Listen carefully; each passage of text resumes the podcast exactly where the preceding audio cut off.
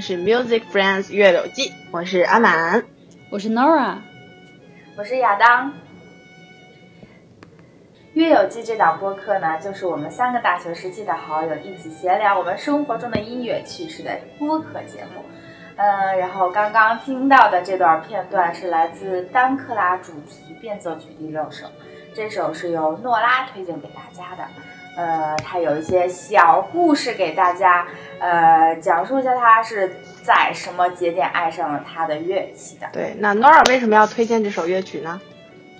呃，因为这首乐曲对我来讲还很有意义的，大概是我学琴四五年的时候吧，然后我有在练丹克拉的这个主题变奏曲，突然有一天，我老师在给我讲一段的时候就说：“你要想象你在跳舞。”然后我突然找到了这个乐句的重心，然后它的走向，突然体会到了，哎，这个音乐真的好优美。于是我在练这段乐曲的时候，印象就非常深刻。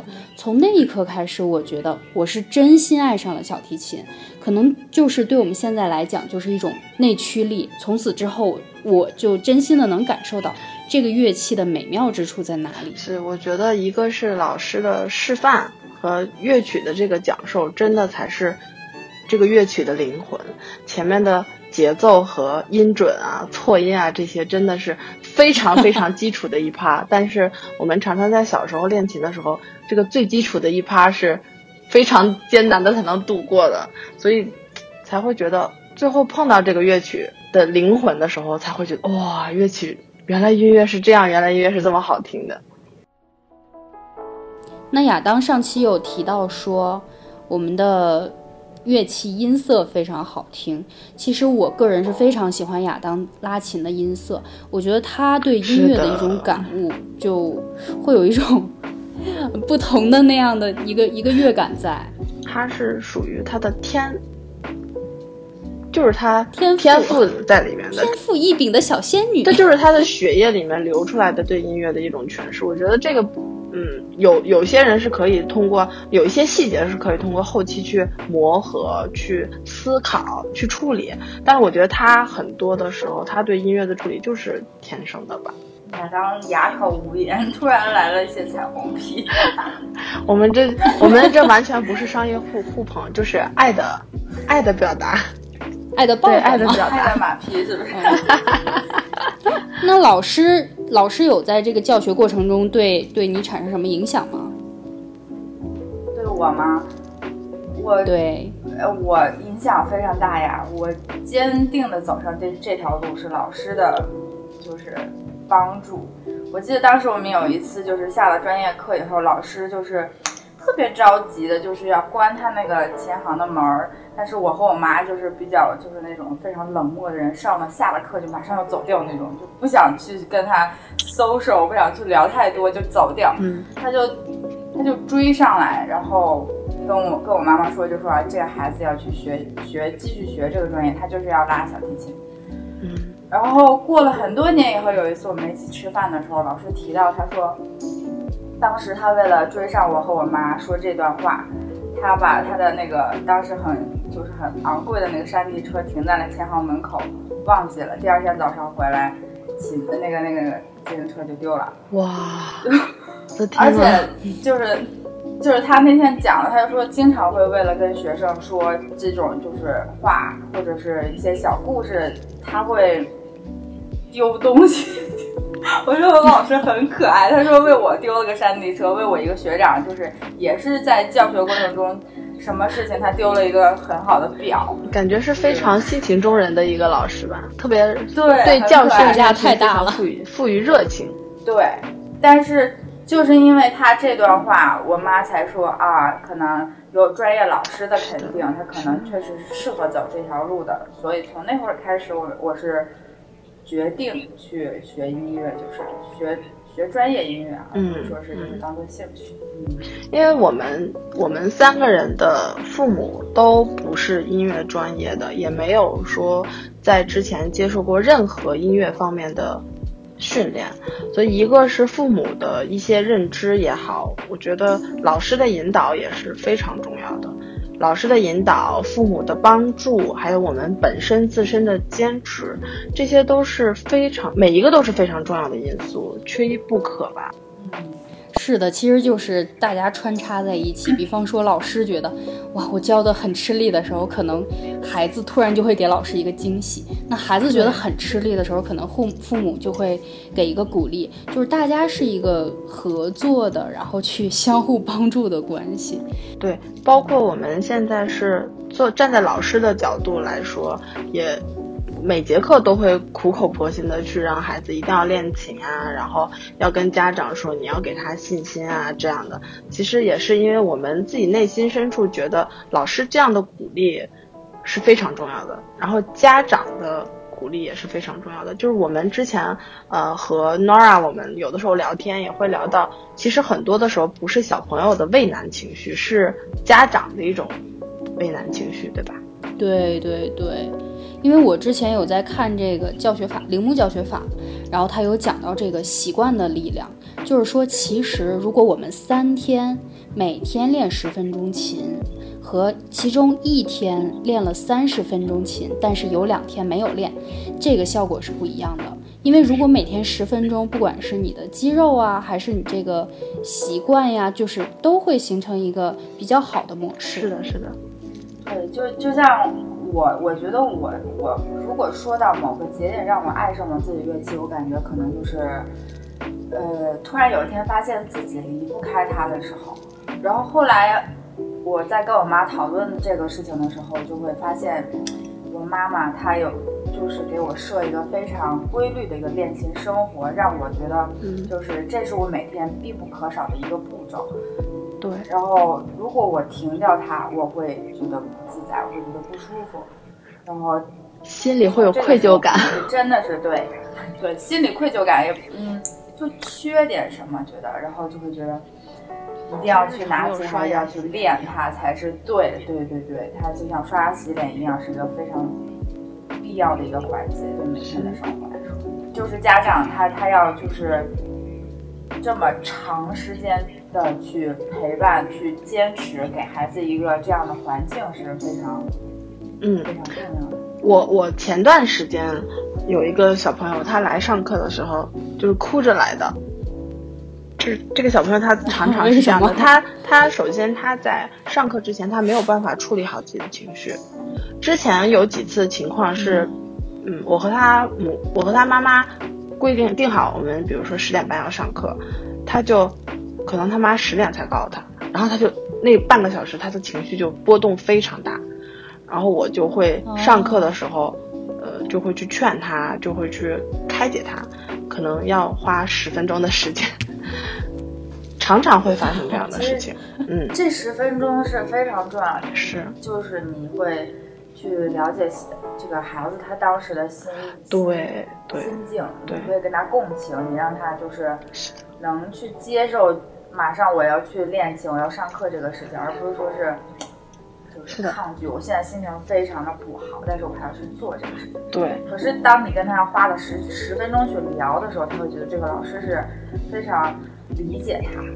是因为我跟他聊的时候，也会聊我们平时的这些小小故事嘛，比如说老师是怎么，因为你跟孩子一个共情，不是说你给他讲道理。其实道理他是可以听懂的，但是我会，嗯，后来家长沟通说，老师，其实你讲这些小故事来说，对他们是更加非常有帮助的，他们能更加更快的去理解到这个事情。后来我就会把我的小时候这些恋情啊，或者我们之前讲到的一些比较好玩的事情，我的事情，你们两个人的事情，都会去跟他们分享。你说哦，原来不是只有我一个孩子是这样的。家长在那个时候也会觉得，原来不是只有我一个家长会在练琴这件事情上，希望孩子练琴这件事情上是有这些心理的挣扎和情绪方面的这个波动的。其实，呃，这也是我们三个人之前想做这档节目的一个初衷之一吧，我认为。嗯。但是其实就是通过这种习惯的培养，人会有内驱力的。比方说，大概是我初三的时候吧，就我中考的时候，差不多停了半年，因为确实学习特别紧张。然后，然后那个时候，我有一天就觉得音乐在召唤我，然后我常常会有这种感觉，好像说，我天呐，太高光了你，你每天都是高光时刻。然后那有一天，就是我正好停的时候，然后我妈妈说她要出门，我突然就觉得很开心，我想去拉琴，然后我就偷偷的把我的琴拿出来，陶醉在里面拉了差不多有一个小时。然后对对初三来讲，一个小时很珍贵的。哎呦，拉完之后特别开心，就觉得哎呦，我的音乐怎么这么美妙？然后结果正在沉浸其中的时候，突然发现我妈在家，她在睡觉。他没走是，然后妈在睡，然后他在憋着笑，觉得很有意思。你妈看穿一切，觉得这也可能是一种解压，对你来说，中考那段时期那么紧张的生活，可能你拉琴对你来说是一个非常好的方式。我常常会觉得，呃，我们去打球、去看电影，或者是去做做一些别其他的一些排解排解的方式。都会需要一个互动，但是我觉得音乐是非常自我的一件事情，你只有自己去内化，自己去思考，你才可以完成这件事情，是非常自我的，没有人可以帮你，包括我们之前说的老师也好，家长也好，他只是从外部的去做一个事情，但是真正完成这件事情，还是要我们自己去静下心来完成的。这个也是我总跟呃身边的朋友啊、小朋友啊去聊，就是说。非常幸福的时刻，因为这个时刻只有这个时刻是，只有你自己在这里，你可以完全拥有你自己的这个小世界，还是很幸福的一件事情吧。所以有句话就讲说，艺术是孤独。其实你在练琴，对，你在练习的这个过程中很孤独，但是享受的时候真的是你自己才可以懂的一种表达。尤其长大以后，琴房一般都是小的，就是。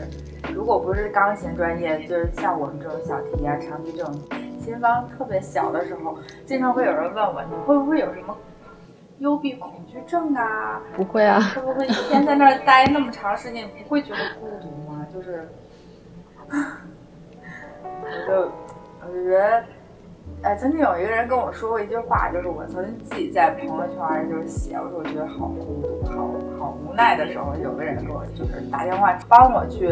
就是解压，他跟我说一段话，说孤独不是你现在的感受，应该是你八七老八十的时候，等你身边的这些朋友 都就过，可能 就只剩你自己的时候，那才是孤独。我现在觉得啊，自己现在想到的这些困难，可能觉得自己练琴时候一些不开心的瞬间，其实没有那么惨。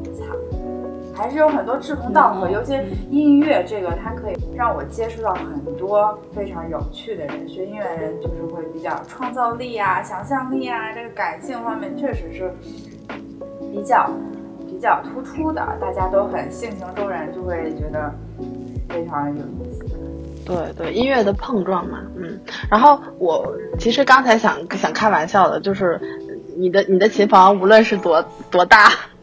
你都是可以把它填满的，放张放张放张行军床啊，折对对，我大学的时候在在老在专业老师的琴房放了张行军床，就是为了中午不回宿舍。结果那张床都是我在睡，对，甚至你还跟我挤在一张行军床上去睡，然后听隔壁人一直拉错音。哦，隔壁一直手风琴，对，他一直在拉错音。哦，这个我们隔壁的同学不会听到吧？这个这个节目应该不会。我们是小虾米，对的。那好，那好，那好，那还好。讲到亚当琴房被堆满了这件事情，我突然想到，他毕业之后，然后我有去那个琴房，差不多那个谱子有摞到我的小腿那么高。对。然后我在想，这些都不要了吗？所以讲到断舍离啊，绝对第一名。然后堆东西、断舍离都是第一名。因为啊，其实到现在我好像还有你当时，我当时有留到你的谱子，好像我们家到现在都有。真的？因为我看，哎呀，这本把这本好可惜，怎么可以扔掉呢？好有纪念意义，所以我们我们家到现在，哎呀，好多谱子，其中还有还有留到他。我们其实，在上学，包括到现在为止，其实对乐谱都是有一种搜集的癖好吧？就是不管我们练不练，对，不管我们练不练，我们都是要去使劲搜集的。我们搜集了，我们就练过了。嗯。而且对版本是这样的心理吗？是的，是的，我是这样的心理。我买到了，我就是练到了，就是这样的。我今年有我我今年有在就是控制我自己花钱的一个理由就是，哎呀太穷了，去年买了那么多谱子，千万不能买了。然后控制自己买谱子的理由就是，我有这么多谱子都没有练，我把那个没练的谱子摞了一摞，然后哎控制住了自己的购买的欲望。嗯，我觉得在学习过程中，呃，一个是我们刚才讲到的这个。呃，父母的父母的坚持和陪伴是比较重要的。我觉得还是其实我们的很好的乐理基础，这个还是比较重要的。就像我刚才讲到，我从小就去学这个乐理嘛。我记得我们在上大学的时候，其实我们三个人的乐理都是蛮好的。然后我记得你们两个人的耳朵啊，呃，我们所谓说的耳朵就是。对音的敏感度是很好的，听力对对音高的对对对对音高的这个判断，呃，你们觉得是因为你们的专业的原因吗？有这些原因在里面吗？我觉得是，就是从小在年纪特别小的时候去训练它会好一点。嗯，是的，就是。我我我感觉我好像小时候还没有。记事儿的时候，我已经开始接触音乐了，甚至我我等我记事儿，我已经学会认五线谱了。这都是对，就是一个基础。就长大了就不会太痛苦。我我永远都对我小时候坐在那个乐理教室去画那个四三拍的指挥拍子这件事情印象特特别深刻，因为我记得我当时学的特别快，然后这种欢乐和这种自信感。真的是铺垫了我整个学习音乐的过程。对，说到画拍子这个，其实我想到像我们现在有一种叫声势嘛，就是你要加一些动作，然后包括唱谱子，其实动作呀、声音啊，都会对我们学习乐器有非常大的帮助，因为它就对小朋友来讲没有那么枯燥了，有很多可以做的事情。我觉得就是呃，协调能力也是非常重要的。身体的整个身体对节奏的敏感度还是还是比较重要的，因为我们最一开始好像还没有阿满他们这么高的配置，就是我是先从学乐器开始的，然后中间开始考乐理的这个考试，然后我们才开始学。结果我发现，在我没学过的情况下，对于什么自然小调啊、和声小调、旋律小调啊，竟然一听就能听出来。因为可能跟乐器的特性也有关系。我们几个人的乐器，长笛啊、小提琴啊，我是中提琴。我们的这个乐器的特性其实都是固定调乐器，然后就对耳朵的这个音高的形成其实还是比较好的。有些乐理知识就在这个学的过程中，哦，然后就形成的比较牢固。啊，Nora 这样的情况，呃，他没有专门的乐理课程，但是呃，都靠在学习。专业的过程中，专业老师去铺，他一定要认为这个呃乐理是非常重要的，然后该讲这个点，他也要去努力的去把它述说出来。我觉得这个也是呃也是对老师的要求也是很高的一件事情。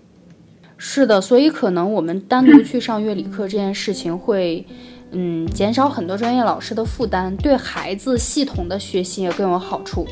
然后我其实我现在还是个学生，我最近还在上一些就是音乐教育的一些课。嗯，我刚刚听到阿满提到他就是有一种自信心的自自信心的建立，我觉得这个是特别特别，呃，就是平常我们可能不太会谈到这个事情，就是我们总会觉得音乐就是创造力，就是音乐就是呃你有一个技巧。你有一个技术在手上，但其实他对一个人，就是对，尤其对小朋友的一个身份，就是他他有一个自己的身份认同，他会觉得自己就是自我认可，他会觉得自己有成长的，这都是学音乐带给我们的一些呃好好处，呃，包括像我们刚才谈到，呃，不管是我们的小课，就是专业课，还是去上乐理课，大课或者小课。我们都有一些就是同龄的小朋友跟我们一起去一起学习，然后一起是是一起进步，这也是一个非常就是现在我学到的课程里面经常会提到的一种就是嗯陪伴同龄人的一种支持，对支支持和陪伴。是，我觉得我们三个其实也是在上大学的时候，呃，首先是对专业的这个喜好和认同都是比较相同的，所以我们才。呃，才会一起去做一些想做一些关于这个音乐有关的，一起去做这件事情。所以我们我就会去找一些曲子呀，去一些曲目去一起去排练，一起去学习，一起去探讨。然后这样的过程其实也是帮我们奠定了很多呃乐。乐趣也好，或者是对音乐的这个认同感也好，我觉得也是非常重要的，也是我们三个至今来说还是愿意去分享一些生活啊、工作中的一些事情啊、故事啊、体会。我觉得也是让我们延续到至今的一个非常重要的一点。异地没有阻止我们的友谊。是的，是的，是的，是的。我们这一期呢，回忆了在琴童时期的这些。不管是痛苦的，然后辛苦的，还是快乐的回忆，其实我们的父母都是没有学习过音乐的，因为童年时期他们自己对音乐是有喜爱的，然后还有向往，呃，可能也是为了弥补一些没有学习过音乐的遗憾，嗯，让我们有了学习的机会。同时，父母也付出了他们的时间和精力。一方面，我们比较幸运，选择到了自己喜欢的乐器，然后遇到了。非常志同道合的朋友，并且走到了现在，我们嗯一直的动力其实都是自己的这种喜爱，在学习的过程中，音乐带给我们的快乐和自信，都对我们影响非常的深远。希望电波前面的你们呢，如果对学习音乐有想法，请行动起来吧！不管你们的年龄，是的，不管你们年龄有多大，音乐都会让我们充满力量。那么我们阿满今天还有，还有要给大家推荐的一首曲目。是的，我今天在最后的结尾想给大家推荐，对我呃影响非常重要的一首呃长笛乐曲，是由我们的长笛大神 James Garvey 他演奏的 Danny Boy。我们翻译成中国呃中文的话叫《伦敦德里小调》，是一首呃小乐曲，送给大家，希望大家可以喜欢。那我们今天就到这里喽，朋友们再见，拜拜，拜拜，拜拜。